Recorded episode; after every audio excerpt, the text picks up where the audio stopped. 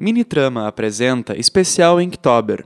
História de hoje, Rouco, escrita por e na voz de Arthur Z. Krause. Ela era especial, diferente, linda. É, ela era especial. Nós encontramos ela em uma feira de adoção com um cartaz em sua caixinha falando sobre todas as dificuldades que teríamos de conviver. Mas ainda assim, nós a aceitamos. Uma gatinha branca de focinho rosé que nos encarava com estranheza no olhar.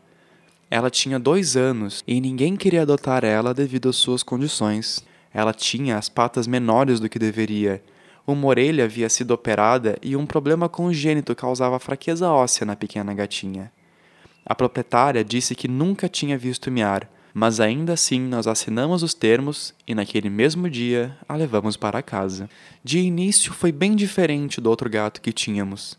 Ele explorou a casa no momento em que chegou, mas Abigail, como a nomeamos, Ficou na caixinha por um dia inteiro até criar coragem e, com movimentos bem desengonçados, começou a explorar a casa onde morava.